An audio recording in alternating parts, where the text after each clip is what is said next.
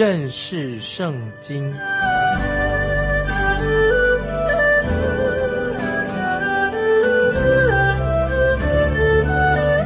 认识上帝的话，把上帝的话带到全世界。本节目是由认识圣经机构和环球广播电台联合制作，欢迎收听。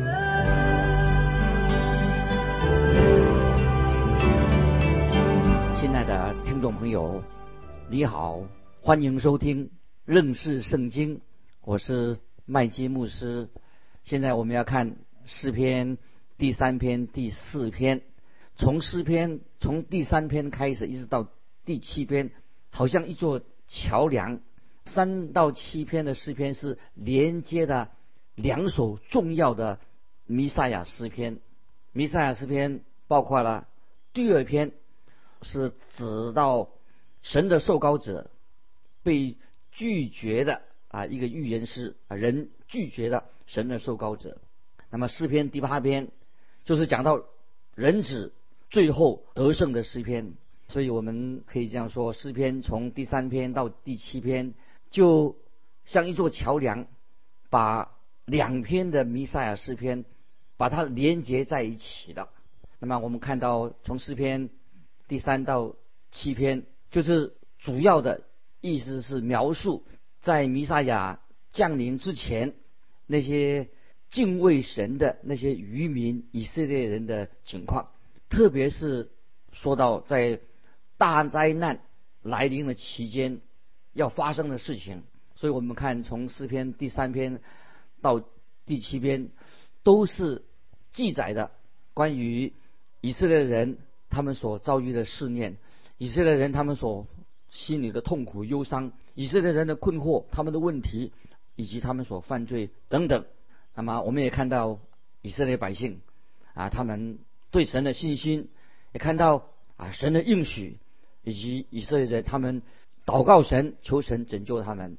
我们看到那些敬虔的百姓，曾经都会遭遇到、经历到啊思念跟忧愁。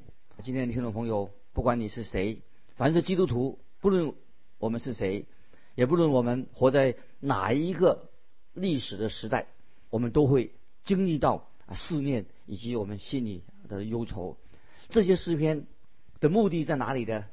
是要安慰神所有他自己的百姓，他的儿女。当听众朋友我们读这些诗篇的时候，那么有三种方式我们要特别注意的。最主要，我们读这些三到七篇的诗篇的时候，最主要的是要解释。主要第一个就是主要是解释大卫他个人的。一个经历有关啊，第一个是最主要讲到他大卫个人的经历，三到七篇这个诗篇，其次呢就是可以直接应用在大灾难的时间，就是神的渔民敬虔的这些百姓，在那个时候大灾难的期间啊，他们会所遭遇的事情。三到七篇这个诗篇里面呢，其实也可以应用在每一个时代，包括我们今天。属于神的啊，每一个基督徒、神的子民的身上，如果我们从这个角度来研读诗篇的话，我们就会每次读诗篇的时候啊，我们会觉得哎非常有意义。诗篇也是神借着诗篇对我们说话。我们知道诗篇第三篇是特别指到大卫他这个人逃避他儿子亚沙龙的时候所做的一篇诗，这个记载在萨姆尔记下十五到十八章就记载。大卫王要逃避他儿子亚沙龙要追杀他，这首诗啊第三篇的名称就说明了这个诗的内容，也说明了亚沙龙背叛了大卫。说到大卫他必须要逃离耶路撒冷啊，这时候大卫他的心情是怎么样的？所以诗篇第三篇是出自大卫他个人的经验。他这个时候他的处境非常的困难，他像一个亡命之徒一样要逃离耶路撒冷城。耶路撒冷城已经被又称为大卫的城，可是这个时候，大卫他被迫要离开他所统治的百姓，因为他的儿子亚沙龙背叛他，而且要寻索大卫的命。亚沙龙，大卫的儿子，竟然要置他父亲于死地。所以在大卫这段很伤心痛苦的遭遇当中，听众朋友，你我都忍不住会很同情大卫王，他的儿子居然要追杀他。当大卫逃亡的时候，大卫的敌人就在旁边咒诅大卫。大卫身边有一个位大能的勇士，在大卫身边，亚比塞啊，亚比塞曾经就对大卫说，他因为。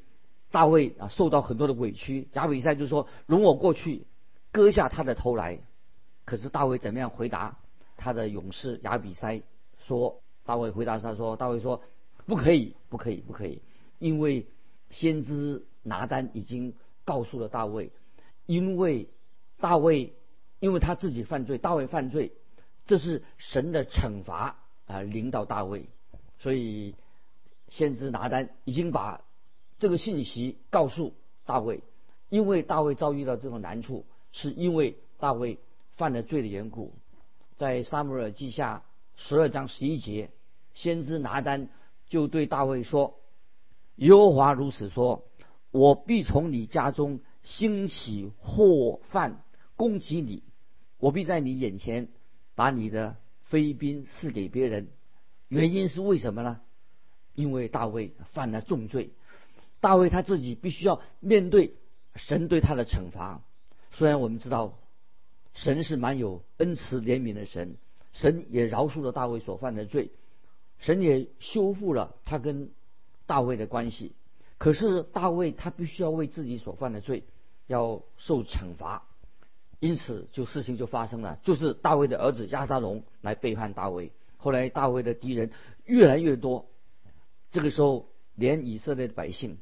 都转向的亚沙龙啊，他的儿子大卫的儿子，所以在撒母耳记下十五章十三节就告诉我们说，以色列人的心都归向亚沙龙了。所以在那个时候，大卫落在一个困境里面，他的儿子亚沙龙要追杀他。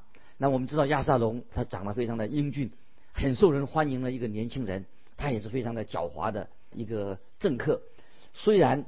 亚瑟龙他也答应了要给他支持他的百姓，要给他很多的好处。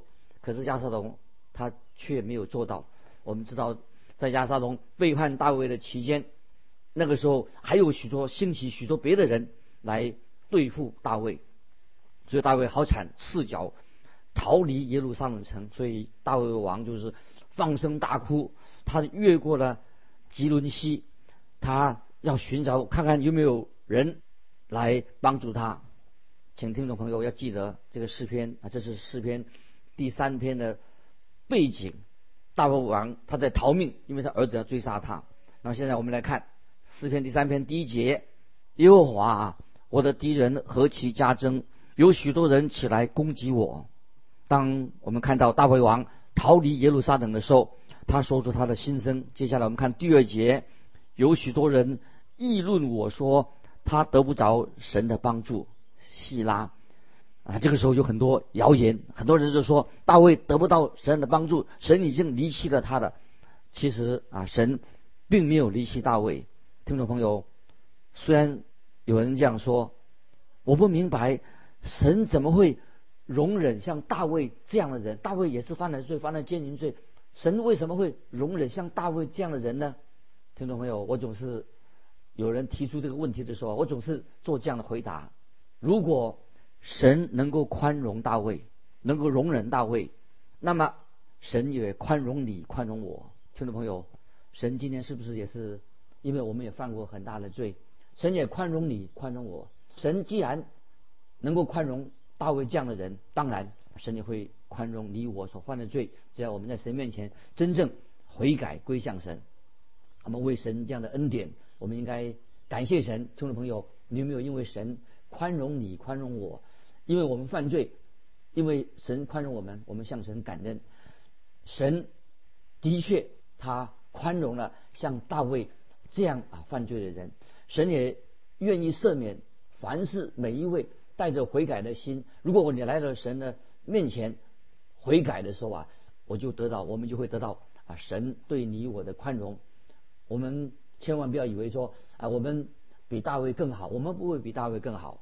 听众朋友，这里要有一点很重要的，千万不要以为说大卫他犯了罪，他就这样就算了，不是的，大卫必须要为他所犯的罪付上代价。所以我们看到大卫他为他所犯的奸淫罪，他付上重大的一个代价。所以在第二节经文结束的时候，有细拉啊这两个字，现在稍微做一个解释。经文上有诗篇里面细拉这什么意思？这两个字，很多人也讨论这个细拉这两个字意思。在诗篇里面，细拉这两个字一共出现了七十一次。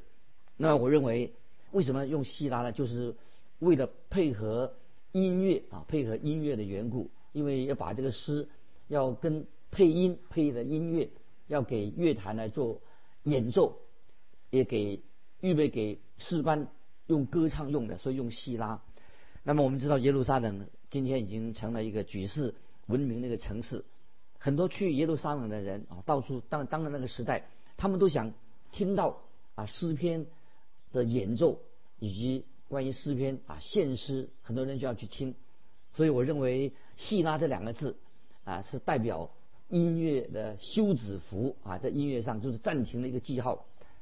对于不太懂音乐的人来说，啊，那我要做一个解释。对我们今天也许你我不太懂音乐，那细拉是什么意思呢？细拉可以做这样的解释：细拉就是停、看、听啊。细拉就是停、看、听的意思。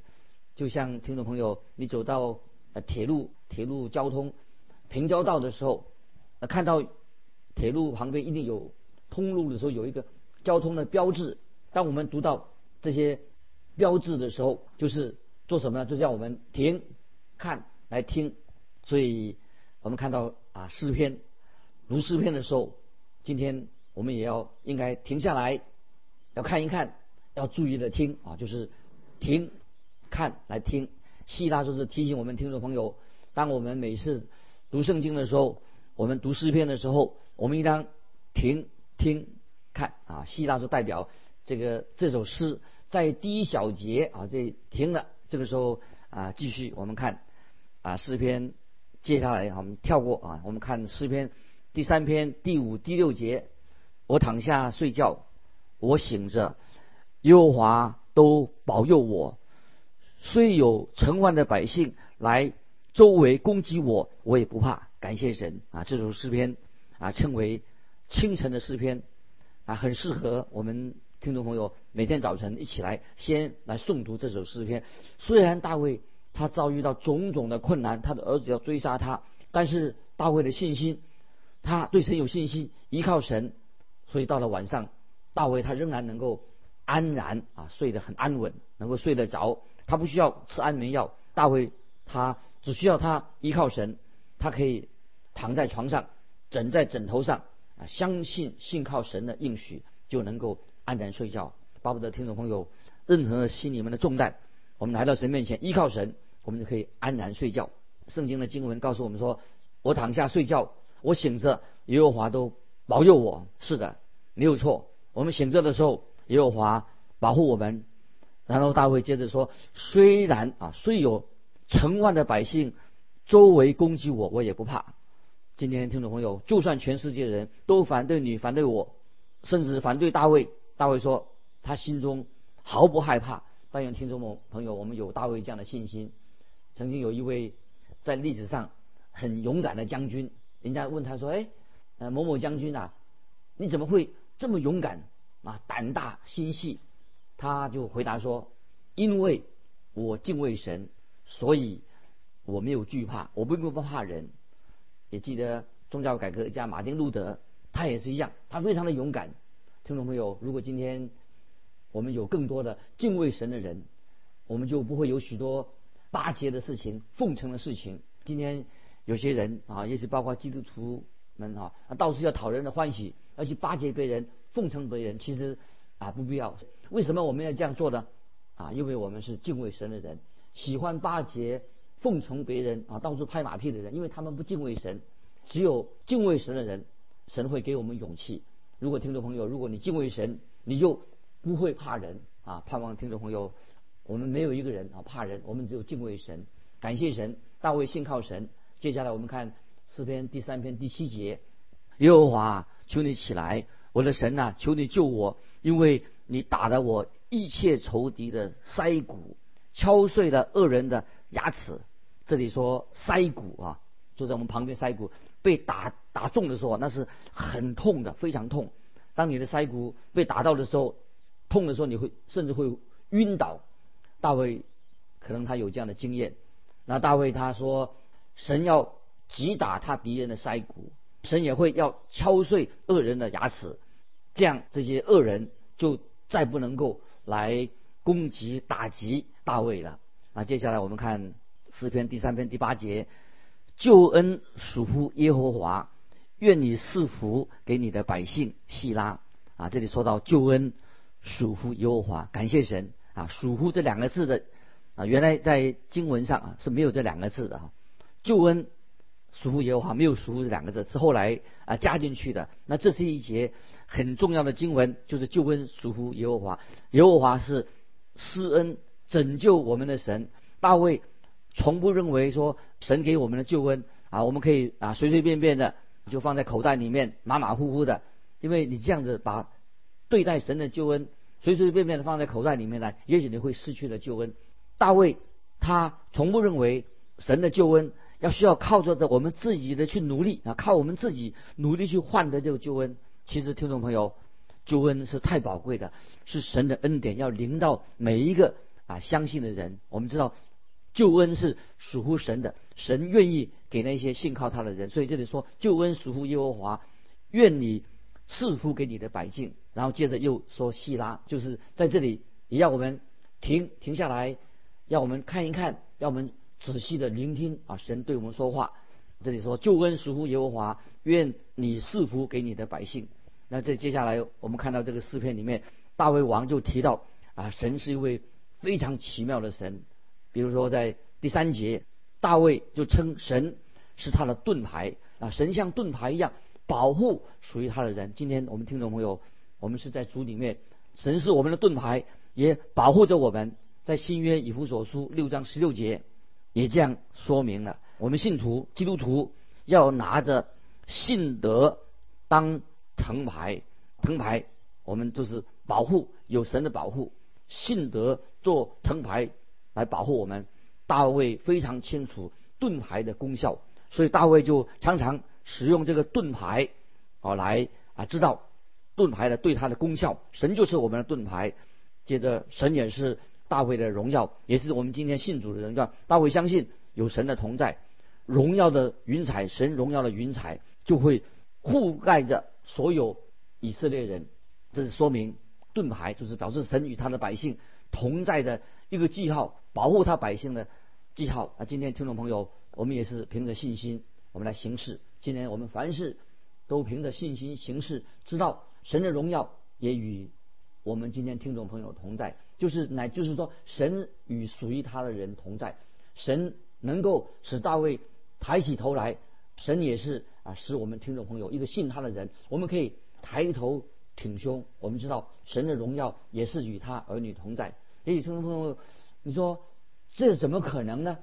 这是神所应许，要为大卫建立他的家室，神要祝福大卫，同时要把荣耀国度赐给大卫的一个家族。所以大卫说：“对神说，神使我抬起头来。”听众朋友，当你有时很沮丧的时候，遇到挫折的时候，感谢神啊！神要使我们因信抬起头来。那么这是一首非常美妙的诗篇啊！我们要好好的思想这个诗篇。接下来我们看诗篇第四篇。第四篇非常简短，分为三部分。诗篇第四篇分成一到三节，就是诗人向神呼求；四到五节。就表示要人啊要悔改归正。第六到第八节是讲到对神要有信心的依靠。诗篇也配上了旁边的谱啊，配着音乐的谱在旁边。这一篇也称为大卫的诗，交与灵长，用丝弦的乐器。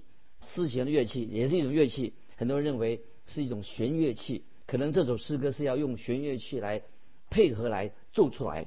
那么这个诗篇。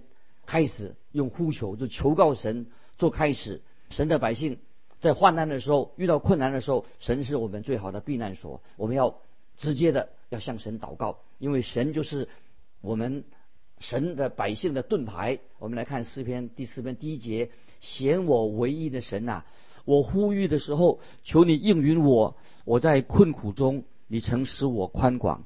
现在求你连续我听我的祷告。听众朋友，把这个第一节把它记起来，说的太好了。困苦说到我们现在有压力的。生活上，我们今天也碰到许多的压力。现在人生活有很大的压力，我们都需要从神的话里面得到力量，得到安慰。诗篇一百四十五篇十八节：凡求告耶和华的，就是诚心求告他的，耶和华便与他相近。诗篇五十篇十五节，并要在患难之日求告我，我必搭救你，你也要荣耀我。再看。以赛亚书啊，可以把它记起来。以赛亚书六十五篇二十四节，他们尚未求告，我就应允；正说话的时候，我就垂听。我们的神太奇妙了，在我们还没有求告他的时候，他已经应允我们的；我们还没有开口正说话的时候，他已经垂听了。我们再看诗篇十八篇第六节说：“我在极难中求告耶和华，向我的神呼求，他从殿中听了我的声音。”我在他面前的呼求入了他的耳中，感谢神，神都听我们的祷告。再看诗篇五十五篇十六节说：“至于我，我要求告耶和华，耶和华必拯救我。”感谢神啊，神的救恩就会临到求告他的人。我们再看诗篇八十六篇第七节：“我在患难之日要求告你，因为你必应允我。”接着我们再看诗篇九十一篇十五节。他若求告我，我就应允他。他在极难中，我要与他同在，我要搭救他，使他尊贵。所以，听众朋友，以上所引用的经文告诉我们，听众朋友，圣经充满了这些美好的应许。所以我们看到诗篇第四篇，诗人他就呼求啊，神与他同在。就刚才所提的很多的诗篇啊的地方，圣经里面都讲到啊，神的应许与他的儿女同在。接下来我们看诗篇第四篇第二节。你们这上流人呐，你们将我的尊荣变为羞辱，要到几时呢？你们喜爱虚妄，寻找虚假，要到几时呢？希拉啊，这里虚假是指假神，假神。接下来我们看第四、第三节，你们要知道，耶和华已经分别虔诚人归他自己。我求告耶和华，他必听我。我们的神是奇妙的神，会听我们的祷告。然后接下来我们看到。下面两节经文就告诉我们：我们向神祷告，但是我们要归向神，要归正、改变、要悔改，而且有点警告的意味。我们看第四节：你们应当畏惧，不可犯罪。在床上的时候，要心理思想，并要肃静。细拉啊，畏惧，意思是说我们要恐惧战静，不可犯罪，就是说我们不能够再犯罪了。那么今天很少人看到很多愿意。悔改在神面前悔改，愿意在神面前站静的人，就是我们要悔改，不可犯罪。接着我们看第五节，当献上公义的祭，又当依靠耶和华啊，这些经文也是很好。那第五节说，当献上公义的祭，又当依靠耶和华啊，在新约以弗所书第四章二十六节，以弗所书四章二十六节，保罗对以弗所的基督徒这个话说的非常的好，生气却不可犯罪，不可含怒。到日落，听众朋友，你是否明白这节经文对你的意思？生气却不可犯罪，不可含怒到日落。要注意，这是一个有信心的人以及信心的人他应该所做的事情。一个确信在他的生命里面，生气却不可要犯犯罪，不可含怒到日落。接下来我们看第六节，四篇四章六节，有许多人说：谁能指示我们什么好处？耶和华，求你扬起脸来光照我们啊！今天。很多人啊曾经这样说，他说我没有一件事情是顺顺利利的。听众朋友，既然我们这样不顺利的话，那么我们就需要扬起脸来，让神的脸上的光来照耀我们。我们需要神的光，神脸上的光，扬起脸来，来光照我们。接下来我们看第七节，你使我心里快乐，胜过那丰收五谷新酒的人。感谢神啊！这句话。对我们听众朋友一定有大的帮助。你就是神，使我们心里快乐，胜过那丰收五谷新酒的人。大卫跟我们一样的光景，他在患难当中的时候，他心灵会很软弱。他周围的很多不信的人，他的百百百姓也嘲笑大卫说：“神一定不会再帮助大卫做什么了。”但是感谢神啊，神的确帮助大卫做了许多奇妙的事情。大卫这样说：“他使我心里快乐，胜过那丰收五谷新新酒的人。”大卫发现啊，神实在是恩待他。那听众朋友，不晓得你晚上做祷告的时候，临睡眠最祷告的时候怎么说？诗篇第第四篇八节说：“我必安然躺下睡觉，因为独有你耶和华使我安然居住。”感谢神，亲爱的听众朋友，啊，我们睡眠的时候不需要吃安眠药才能够睡得着，因为我们知道，因为唯独你耶和华使我安然居住，我们的神必然使我们能够安然躺下睡觉，不需要用安眠药。所以诗篇的应许对我们每一位听众朋友都。非常宝贵，听众朋友，如果你遇到困难的时候，如果你是基督徒、神的儿女，遇到困苦的时候，不要忘记神恩待我们，我们可以把一切的重担啊卸给神，我们可以安然躺下睡觉，因为神与我们同在。诗篇给我们的应许太宝贵了，太宝贵了。今天听众朋友，我们就分享到这里，欢迎听众朋友可以给我们啊通信，分享你的信仰生活。来信可以寄到环球电台认识圣经麦基牧师收，愿神祝福你，我们下次再见。